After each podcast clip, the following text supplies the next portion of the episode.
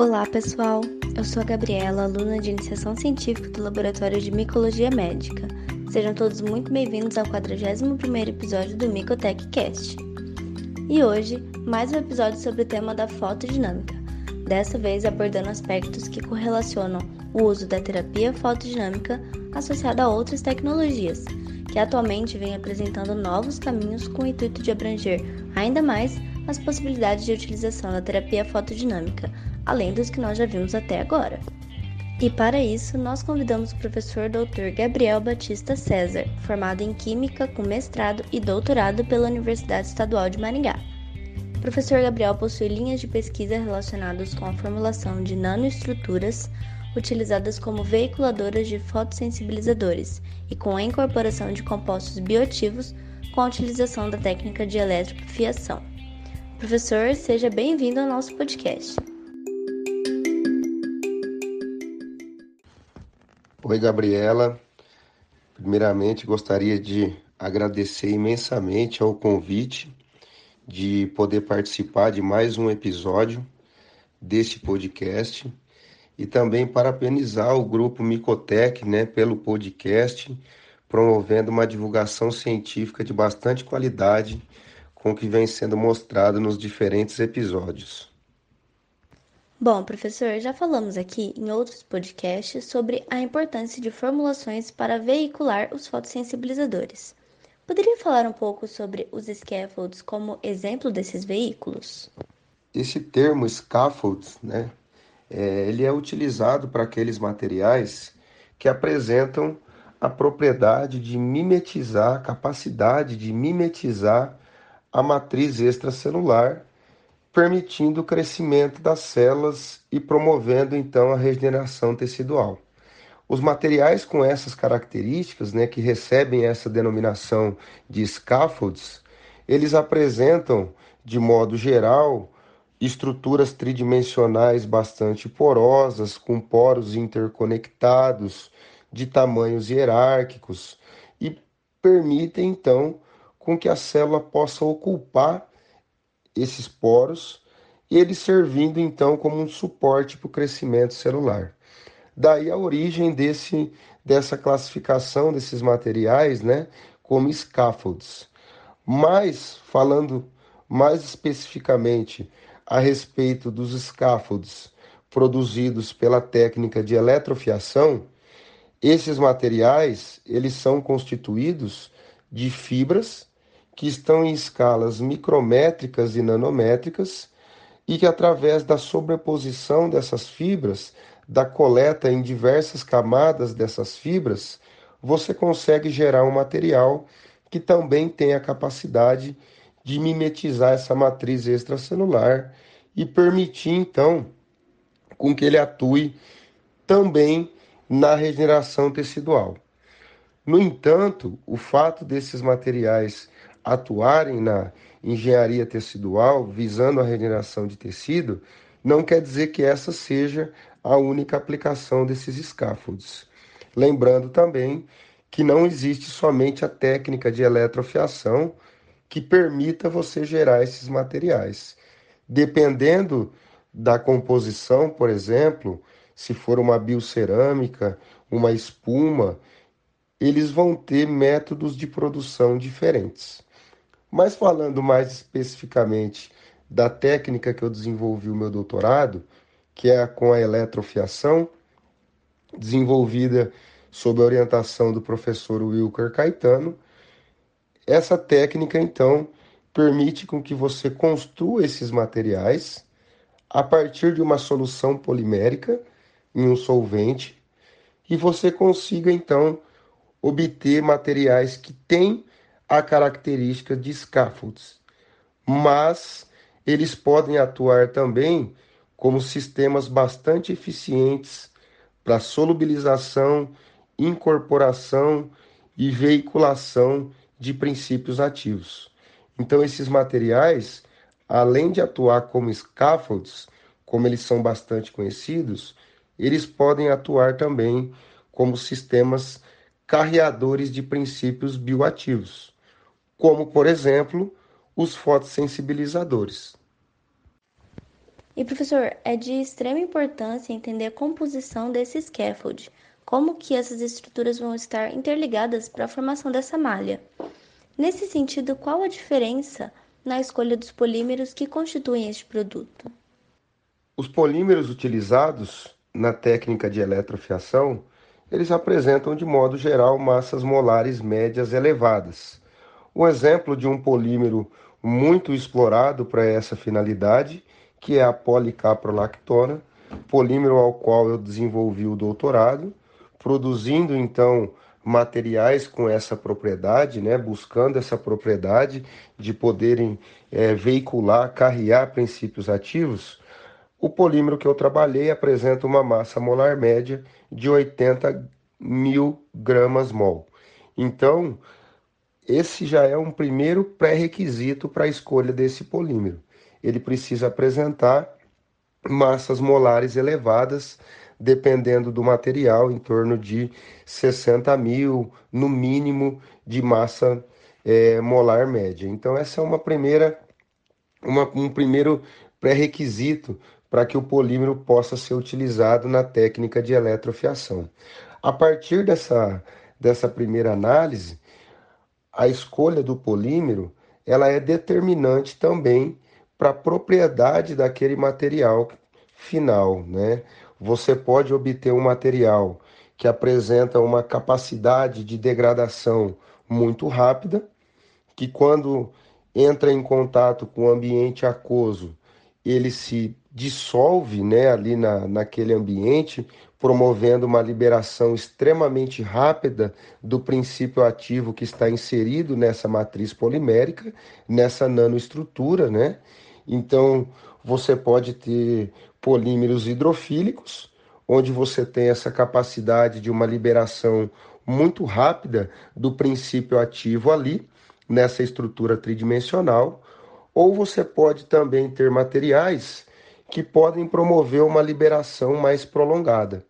Então, dependendo da finalidade que você tem para aplicação desse material, o design, né, o planejamento de quais polímeros vão ser utilizados é de extrema importância para você prever, para você é, poder dar uma finalidade específica, então, para esse material. Tem diversos polímeros né, que são utilizados na técnica de eletrofiação para a produção dessas nanoestruturas. Como eu já citei, a policaprolactona, um polímero muito utilizado devido à sua biocompatibilidade, o fato de ser um polímero biodegradável, não produz subprodutos tóxicos após sofrer biodegradação. Então, ele apresenta diversas vantagens que podem ser utilizados no, em aplicações clínicas. Mas podemos citar também outros polímeros, como por exemplo o poliálcool vinílico, um polímero hidrofílico, muito utilizado para liberações rápidas de princípios ativos que estão incorporados a essas fibras, né, essas nanofibras poliméricas. Então, você pode, dependendo da escolha do polímero, ter diferentes propriedades para aquele material. E lembrando que é também é, muito estudado, muito investigado e que promete aí gerar materiais muito promissores, né? Já vem gerando também, é você poder fazer blendas poliméricas, ou seja, você combinar diferentes polímeros em uma mesma solução ou até mesmo em soluções diferentes para você poder produzir um material que possa ter diferentes características, misturando propriedades de um polímero e de outro, podendo obter ali propriedades que não podem ser observadas com um único polímero. Então essa escolha do polímero, ela é determinante para a aplicação do material. É importante dizer também que essa técnica ela permite com que você varie muitos parâmetros. A técnica de eletrofiação, então, ela permite com que você varie a velocidade de coleta, a velocidade de injeção dessa solução polimérica, a voltagem aplicada entre a solução polimérica e o coletor, então você pode obter materiais com diferentes propriedades, então propriedades muito relacionadas com a estrutura do polímero, mas que também podem ser moduladas pela versatilidade da técnica de eletrofiação. Legal, professor. Agora que sabemos como é constituída essa malha, em que sentido a incorporação da curcumina nesses scaffolds é favorável para a utilização na pesquisa e na parte clínica? Diversas atividades da curcumina são apontadas como muito promissoras para aplicações clínicas. Nós podemos citar sua atividade antioxidante, anti-inflamatória, antitumoral, atividade microbicida. Essa atividade, essas atividades, elas podem ser são observadas, né, tanto no escuro e quando a curcumina é também irradiada sobre comprimentos de ondas adequados, na região principalmente do azul, ela também pode atuar como um fotossensibilizador e, portanto, englobar né, a terapia fotodinâmica entre essas atividades da curcumina. Isso torna então a curcumina um princípio ativo extremamente promissor para aplicações clínicas. Pensando nisso, é importante dizer que a curcumina, por ser um composto muito pouco solúvel em água, é necessário que ela tenha então uma formulação adequada para sua aplicação. É neste ponto então que entra esses scaffolds, ou seja, essas fibras eletrofiadas que podem atuar então como sistemas carreadores muito promissores para a aplicação da curcumina. Sobre esse ponto de vista, é importante dizer também que a curcumina ela pode aderir propriedades muito importantes para esses scaffolds, né, pensando na sua regeneração tecidual, devido à sua atividade antioxidante, anti-inflamatória, o que auxilia então, por exemplo, na cicatrização, na regeneração de tecido. E quando a gente olha do ponto de vista da aplicação da curcumina, esses sistemas podem ser muito importantes, né, para você poder fazer a incorporação dela e a aplicação da curcumina. Então, esses materiais poliméricos produzidos pela técnica de eletrofiação, eles são muito promissores para a aplicação da curcumina. E a curcumina também é um princípio bioativo que pode tornar esses scaffolds ainda mais eficazes nas suas funções. Interessante, professor. Bom, por fim, vamos ao ponto da fotodinâmica. Quais as perspectivas que podemos esperar para o uso dos scaffolds na terapia fotodinâmica? A exigência, então, de uma formulação adequada para você poder aplicar esses fotossensibilizadores, como citado, né, o fato deles serem muitos desses compostos serem insolúveis em água, exigindo, portanto, uma formulação adequada para poder promover a aplicação clínica dessas, desses compostos, é importante que você tenha uma técnica, que você gere um material que possa ter uma liberação adequada desses fotossensibilizadores quando eles serão aplicados. Um grande problema enfrentado né, por muitos sistemas carreadores pra, focados na, na formulação, na liberação controlada, é o fato de eles serem capazes de solubilizar esses fotossensibilizadores em meio aquoso, mas eles não são capazes de liberar esse fotossensibilizador para que ele tenha contato com a célula, para que ele tenha então a atividade fotodinâmica observada, a atividade desejada, a atividade microbicida então pronunciada ali, que é o desejado em muitos casos, né? Os materiais produzidos pela técnica de eletrofiação, esses scaffolds produzidos pela técnica de eletrofiação, devido ao fato deles eles apresentarem uma área superficial muito grande, devido à escala nanométrica dessas fibras, isso permite com que o material tenha diversas vantagens na liberação da curcumina e na liberação de diferentes fotossensibilizadores que possam ser incorporados a esses materiais.